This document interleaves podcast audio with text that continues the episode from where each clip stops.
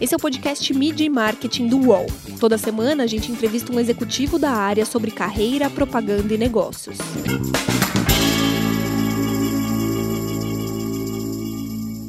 O Brasil já tem mais de um aparelho celular por habitante. Como é lidar com os desejos e expectativas desse consumidor? Meu nome é Renato Pesotti e para falar sobre esse e outros assuntos, a gente recebe a Ana Paula Castelo Branco, que é diretora de Advertising e Brand Management da TIM desde janeiro de 2017. Tudo bem, Ana? Prazer falar contigo. Tudo bom, Renato? Prazer é todo meu. Para começar o papo, eu queria que você me contasse um pouco como foi a construção dessa campanha recente que a gente viu em parceria com a Vivo, com a Oi e com a Claro. Como que o mercado, os players do setor é, se uniram nesse momento de pandemia que a gente está atravessando? Tá. Bom, vamos lá. A gente está vivendo um momento único, né? um momento jamais visto antes. E quando essa crise começou, todos nós do setor de telecom percebemos muito rapidamente a importância que a gente ia ter nesse momento de pandemia, né? onde as pessoas iam ficar em casa. A gente já, já tinha uma relevância muito grande na vida das pessoas, mas durante a pandemia, essa relevância do nosso serviço fica ainda maior. Então, a primeira atitude que nós, como indústria, fizemos, a gente se uniu né, para entender como é que a gente poderia prover o melhor serviço possível para os clientes. Né? E nesse momento, acho que a barreira da competitividade, que é tão grande né, entre as empresas de telecom, ficou menor do que, na verdade, a intenção que a gente tinha de prover um serviço excelente. E aí a gente já estava muito unido. Dentro dessa união, então, surgiu a ideia da gente fazer uma campanha em conjunto, né, justamente para poder explicar para os consumidores, para os nossos clientes, que a gente estava junto nessa para poder justamente oferecer para eles o melhor serviço possível. Então a gente fez um briefing conjunto, né, para a agência, trabalhamos juntos, né, Tim Vivo, Claro e Oi. É, foi um trabalho bem interessante, foi um trabalho inédito, na verdade, dentro da nossa categoria e acho que dentro de várias categorias.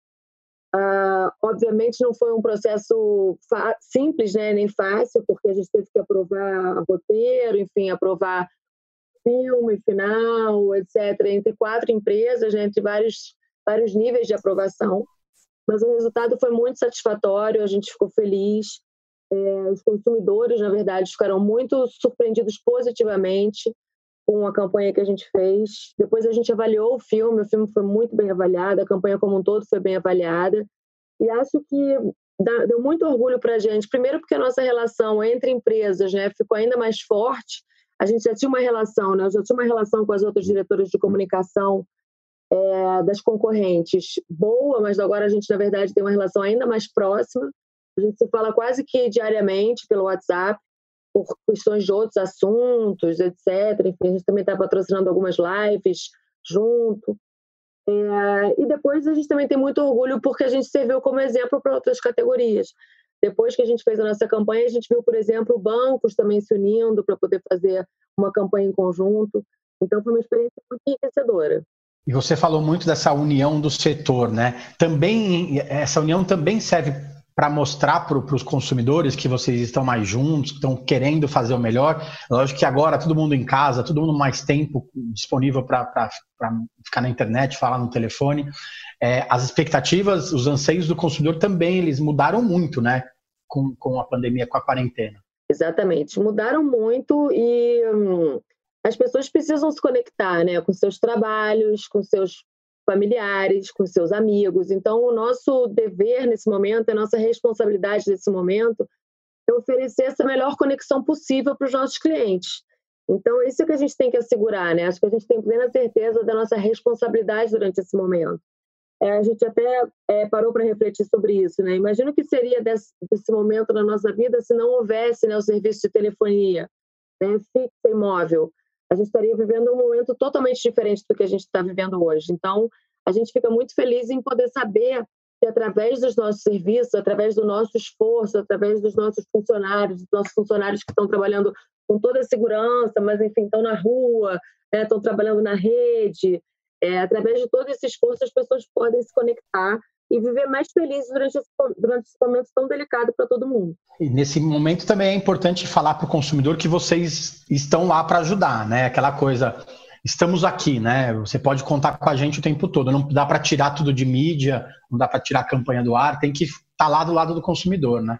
É, eu acho que nesse momento tão difícil como esse, em que as pessoas estão vivendo, um momento de tamanha insegurança, justamente o que o, acho que o dever das marcas, né, e o nosso papel nesse momento foi muito de dar a mão para o consumidor, né, e falar, olha, a gente está aqui junto com você nesse momento. É, depois dessa campanha que a gente fez junto com as quatro operadoras, a gente fez um filme nosso institucional também, falando sobre o tempo, e falando, enfim, que tudo isso vai passar e que a gente está junto com as pessoas. E a gente fez questão de fazer com que esse filme tivesse um astral parecido com o da Tim, sabe? Fosse um filme uplifting, fosse um filme com alto astral. A gente está junto com elas e tudo isso vai passar e que a gente pode passar por esse momento da melhor forma possível. E como vocês estão passando por esse momento, né? Qual o impacto da pandemia no setor? Vocês já perceberam alguma mudança no perfil de consumo, de consumidor, ou ainda é muito cedo para a gente falar disso? Bom, a gente até divulgou, a gente divulgou o nosso balanço há duas semanas atrás, e lá a gente mostra que a gente teve um impacto na nossa categoria do pré-pago, né? Um impacto menor na nossa categoria do pós-pago, né? O nosso pré-pago a gente teve um impacto porque, claro, as pessoas estão passando por alguma dificuldade econômica, então a gente sente um pouco do impacto na recarga, mas o que a gente está fazendo nesse momento é facilitando a vida das pessoas. Então, esse impacto veio por dois motivos. Um, porque as pessoas, economicamente, talvez estivessem segurando um pouco mais no início, mas agora a gente já viu uma retomada dessa recarga. E segundo, porque as pessoas tiveram menos acesso a lugares para poderem fazer a recarga. Né? Você não tem mais todos os estabelecimentos abertos para poder sair na rua e fazer sua recarga. Então, o que a gente fez nesse momento foi dar para os nossos consumidores ferramentas digitais, explicar para eles como é que eles poderiam, por exemplo, usar o aplicativo Meu Team para que eles pudessem fazer recarga, explicar para eles todas as funcionalidades que a gente tem no nosso aplicativo. Então, foi uma logo que a pandemia começou, essa foi uma das nossas maiores preocupações, né? Como é que a gente continua provendo o nosso serviço para os clientes? Como é que, já que eles não podem ir à rua, né? Como é que a gente pode levar o nosso serviço para eles, eles da melhor forma possível? Então, dentro desse cenário, a gente viu inicialmente uma queda maior no pré-pago, mas a gente agora já vê essa recuperação. Dentro desse relatório também, é, vocês viram que o, o, a banda larga já cresceu também nesse primeiro trimestre, né? Esse novo normal significa mais gente em casa e também talvez mais gente em casa depois que tudo isso passar, né? Como isso pode ser um novo foco da empresa? O cliente de banda larga também? É claro que dentro desse novo normal, é, as pessoas sim estão ficando mais em casa e vão com certeza ficar mais em casa, né? A gente fala a questão do home office, que antes no Brasil ainda não era tão, tão adotado assim, né? as pessoas ainda tinham um pouco de preconceito, digamos assim, em relação ao home office. Será que funciona? Será que não funciona? Acho que agora é muito provado, né? A gente teve que rapidamente avançar e todos tivemos que trabalhar em home office de um dia para um dia para noite e a gente pôde provar que realmente o home office funciona. Então a tendência sim é que a nossa banda larga cresça ainda mais dentro desse novo contexto, já que o nosso serviço de banda larga é realmente muito bom. Então, a gente, os nossos esforços que a gente já vinha fazendo, já vinham dando resultado, e agora mais ainda, acho que a gente vai ver um crescimento aí muito bom da nossa banda larga que se chama Team Live. Os líderes eles estão divididos, né, entre gerenciar essa crise toda e também imaginar o futuro. Como vocês estão trabalhando aí na, na Team? A gente está exatamente assim. A gente está gerenciando o momento, né, tentando entender o que está acontecendo no momento, gerenciando os resultados atuais e trabalhando para esse momento, como eu te falei. A gente está observando, ah, caiu a recarga, o que, que pode estar acontecendo? Ah, os consumidores não estão mais podendo sair, então, de repente, vamos levar mais a digitalização para eles. Então, vamos correr com a digitalização. Vamos, então, levar mais ferramentas para que as pessoas possam fazer recarga em casa. Estão gerenciando a crise do momento, mas, ao mesmo tempo, pensando no futuro, né? Tentando entender quando é que a gente vai voltar Vai ser meados de maio? Não. Vamos para junho? Sim. Qual vai ser o nosso discurso quando a gente voltar? Né? Como é que a gente faz para mostrar para o consumidor que a gente vai estar ao lado dele durante essa volta? Como é que vai ser o mood das pessoas? Né? Como é que vai ser o astral das pessoas quando elas voltarem? Como é que vai ser o, como é que a gente vai passar a oferecer, por exemplo, as nossas ofertas? Né? A gente vai continuar um discurso muito varejo ou será que a gente tem que mudar um pouco o nosso discurso, né?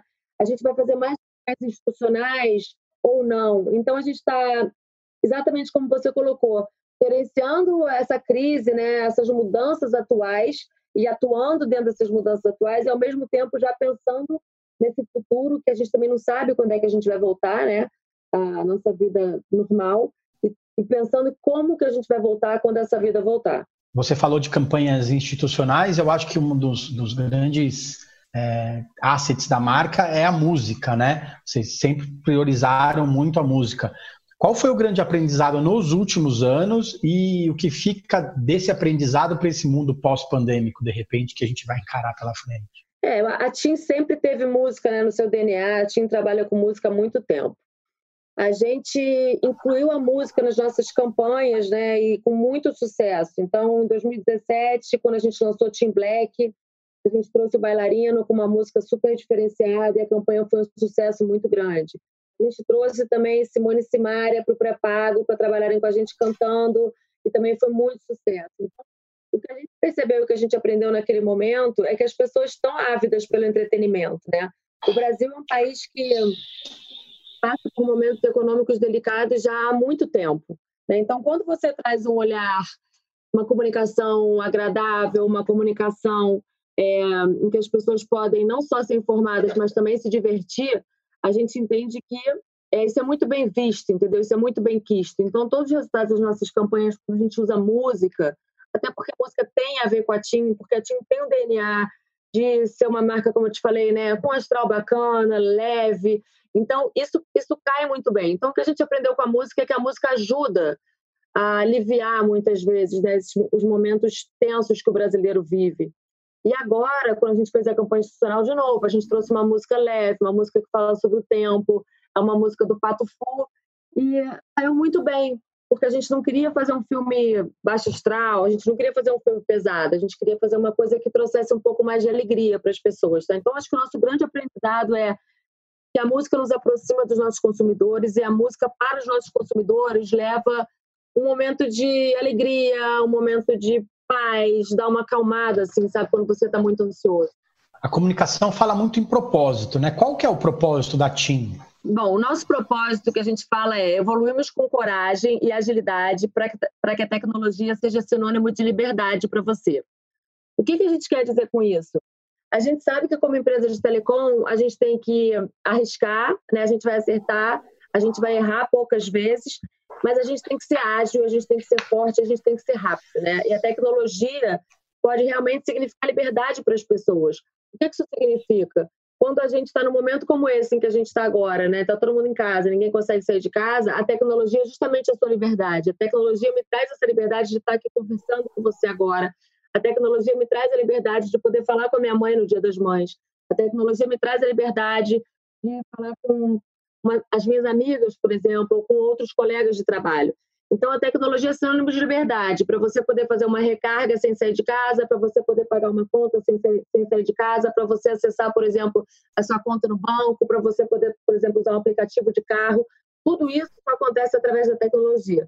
Então, a nossa missão e o nosso propósito vão muito em cima da gente estar sempre trabalhando em cima da tecnologia para poder evoluir o mais rápido possível para poder levar cada vez mais liberdade para os nossos consumidores. Aproveitando isso, é, é tem, a maioria das marcas hoje elas dizem que elas são voltadas para o cliente. É meio óbvio isso, né? A marca tem que ser voltada para o cliente. É, mas isso nas operadoras ela ainda é uma verdade ainda maior, né? Porque você tem que é, realmente entregar o que você promete para o cliente. Não pode Hoje, praticamente é, é, mandatório todo mundo ter um aparelho celular ou ter internet em casa, não tem jeito, né? É, com isso tudo, a verdade ela se tornou mais importante na publicidade? Eu acho que a verdade sempre foi importante na publicidade, né? E eu acho que é claro agora cada vez mais. As pessoas estão muito conscientes, né? As pessoas não estão mais aceitando um discurso é, que não seja realmente embasado por fatos e por ações. Né? Então, a gente não pode vender um sonho, né? A gente realmente tem que vender coisas que, concretas que depois a gente consiga entregar. Então, eu acho que sim, que a verdade é cada vez mais forte dentro da comunicação. Eu acho que sempre foi, mas agora cada vez mais, né? As pessoas estão em busca de marcas com propósito, as pessoas estão em busca de marcas que tenham a ver com seu estilo de vida. Né? As novas gerações que estão vindo são gerações muito mais preocupadas com propósito, muito mais preocupadas com o mundo em si, né, em como esse mundo vai ficar, é, do que as gerações anteriores. Então, acho que as marcas cada vez mais têm que se, têm que se esforçar assim, para serem muito verdadeiras. Mídia e marketing volta já. Os podcasts do UOL estão disponíveis em todas as plataformas. Você pode ver a lista desses programas em uol.com.br/podcasts. Recebe salário, faz transferência, pagamento, recarga de celular e até empréstimo, tudo sem taxa. PagBank, a sua conta grátis do PagSeguro. Baixe já o app e abra sua conta em 3 minutos. Você foi é, diretora de marketing da Coca-Cola, você trabalhou muito tempo na Coca-Cola, depois passou por uma agência e foi trabalhar na TIM. É, qual que é a grande diferença entre essas duas empresas que são gigantes, né, do seu, cada uma do seu mercado? É, querendo ou não, a operadora é um, é um, desejo de todo mundo, né? Todo mundo tem que ter um aparelho celular hoje, todo mundo tem que falar pelo telefone ou na internet. O aparelho tem que funcionar o tempo todo, senão a pessoa vai lá e troca de operadora como se estivesse trocando de roupa, quase, né? Qual que é essa grande diferença de você é, fazer a comunicação de um produto que a pessoa tem que ter desejo de comprar e a comunicação de um produto que a pessoa tem que ter em casa, não tem jeito? A, a diferença é muito grande, né? Eu, acho, um, ah, eu trabalhei 20 anos na Coca-Cola, tenho um enorme orgulho disso. Um, comecei minha carreira na Coca-Cola como estagiária e fiquei lá durante 20 anos, uma empresa que eu trago até hoje no meu coração. Eu acho que fazer marketing para Coca-Cola e marketing para TIM são coisas bem diferentes, realmente. Alguns pontos em comum, mas alguns pontos muito diferentes. Quando a gente fala em refrigerante, né, o refrigerante, como você bem colocou, não é um produto essencial à sua vida a cada minuto. Né? O refrigerante é um produto supérfluo, digamos assim. Então, você tem que explicar para as pessoas o, por, o que, que é especial naquele momento onde você vai beber uma Coca-Cola gelada com gelo, né? O que por que, que aquele momento é tão especial, né? Por que, que você deve entrar no supermercado, né? Escolher uma Coca-Cola e não escolher um suco ou uma água para você levar para tua casa, porque você vai ter momentos especiais com a sua família. a Coca-Cola sempre esteve presente nos momentos mais especiais, né? Por que o Natal é muito especial quando você está junto com Coca-Cola?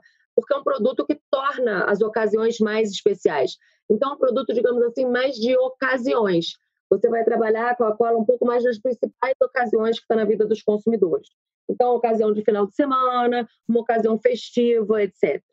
Quando você vai para a categoria de telecom, é totalmente diferente. De novo, você falou, né? É um aparelho que está aqui na minha mão 24 horas por dia. A primeira coisa que a gente faz hoje de manhã quando a gente acorda é olhar o nosso celular, né? Então, é uma, uma comunicação que tem uma mistura de é, serviço com uma mistura de objeto de desejo. Então, ao mesmo tempo, você tem que explicar para as pessoas que o que, que o que a gente está dando para elas em termos de serviço, né? o que, que a gente está oferecendo. E, ao mesmo tempo, você tem que mostrar por que, que a sua oferta é diferente da concorrência, por que, que a sua oferta é melhor que a da concorrência. E você tem que fazer tudo isso é, com propósito e você tem que fazer tudo isso constantemente o tempo inteiro. Então, acho que a comunicação de telecom ela é mais ela é mais dinâmica, digamos assim, né?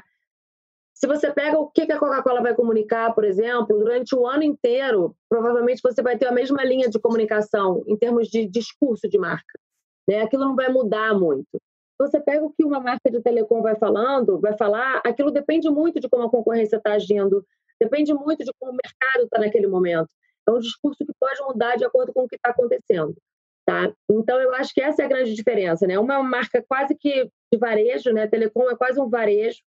Você está ali todo dia olhando e mudando a sua comunicação e se adequando àquele momento. Então, hora eu vou falar sobre serviços digitais, hora eu vou falar sobre uma oferta do pré-pago, em outro momento eu vou falar sobre uma oferta do pós-pago, sobre Team Live. É, eu vou responder aos meus clientes nas redes sociais, enfim, eu vou oferecer para ele algum tipo de, de serviço, de show, de música, alguma coisa. E quando você vai falar de Coca-Cola, você fala muito mais de um marketing mais lúdico, digamos assim. Tá? De um marketing mais lúdico de um produto que não é essencial para o seu dia a dia. As operadoras, elas também oferecem, em sua maioria, a conexão ilimitada a redes sociais, né?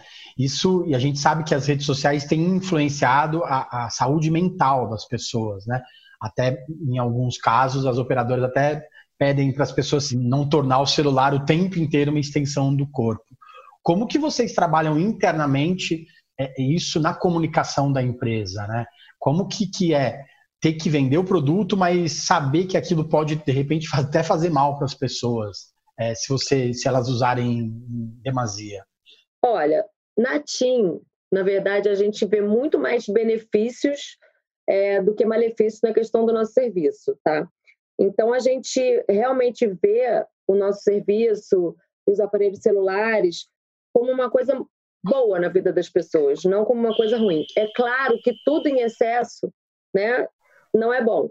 Então, é, mas a gente entende que o nosso serviço tem muito mais benefícios do que malefícios. E hoje em dia, como eu te falei, a gente conecta as pessoas, a gente conecta as famílias. A minha filha hoje está conectada à escola, né, através dos nossos serviços.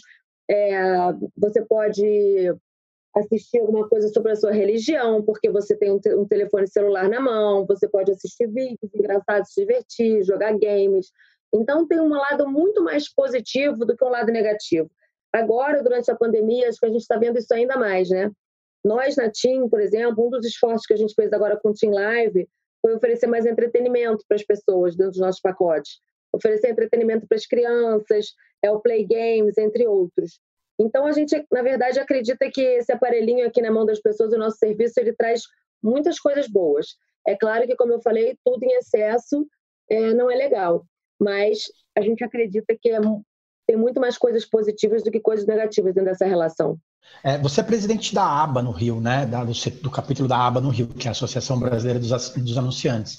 Como é servir de termômetro nesse momento e durante o ano, né? De repente, servir de espelho é, para os outros anunciantes do Rio? Bom, em primeiro lugar, é uma honra enorme para mim ser presidente da ABA no capítulo Rio. É, eu acho que, como ser espelho né, para os clientes aqui no Rio de Janeiro, a gente tenta, vou falar um pouco, por exemplo, desse momento agora da pandemia, que eu acho que é um momento onde a gente sentiu muito essa responsabilidade né, do que fazer como cliente aqui no Rio, né? Então, logo que começou a pandemia, uma das discussões que a gente teve, claramente, foi sobre orçamento, né? Orçamento de mídia, né? O que, que a gente faria, como é que a gente faria, já que a gente estaria, claro, a gente saberia que teria um impacto na nossa receita. Então, tem uma consciência muito grande em relação à minha responsabilidade em relação às mídias que a gente compra, em relação a toda a cadeia de comunicação, né? Então, quando você fala um pouco de como é que é ser uma quase que um representante né, dos clientes aqui no Rio, ou ser uma, uma pessoa para a qual as pessoas olham, eu olho muito nesse sentido da responsabilidade em cada ação que eu faço. Então, por exemplo, veio a pandemia agora, no mês de abril, a gente falou, a gente vai cortar o orçamento? Não, não vamos cortar, porque a gente sabe que muitos fornecedores, por exemplo, dependem da gente. Então, durante o mês de abril, por exemplo, a gente conseguiu manter todos os nossos compromissos que a gente tinha. Tá? Durante o mês de maio e junho, agora, a gente está avaliando de novo. Se a gente não conseguir manter todos os nossos compromissos, a gente vai cortar o mínimo possível. Porque a gente sabe que né, se eu corto um, um orçamento numa mídia, isso vai ter impacto numa cadeia de pessoas, né? É, enfim, depois no final pode gerar mais desemprego, etc. Então, isso é uma coisa que a gente tenta evitar dentro do possível. Nem sempre é possível, tá?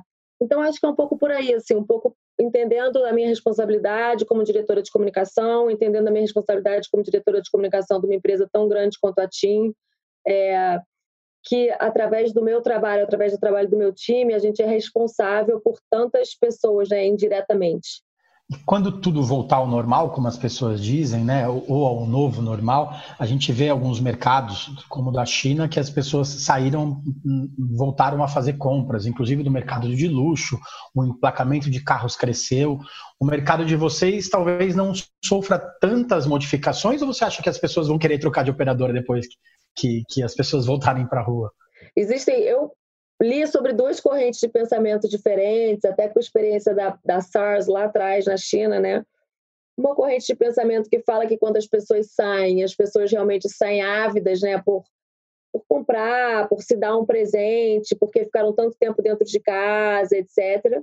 E uma outra corrente que fala que não, que as pessoas saem com um pouco mais de medo, né, enfim, de medo da questão financeira, é, do que vai acontecer no futuro, etc. Como no Brasil além da questão da Covid, a gente ainda tem um cenário econômico difícil, né? A gente já vinha de um cenário econômico difícil, a gente está vivendo um cenário econômico difícil, sabemos que vai continuar difícil mais para frente, pela questão do desemprego, todas as consequências que a Covid vai trazer ao Brasil, eu acho que as pessoas vão não vão sair desesperadas para fazerem compras, acho que as pessoas vão estar muito conscientes nessas compras que vão fazer.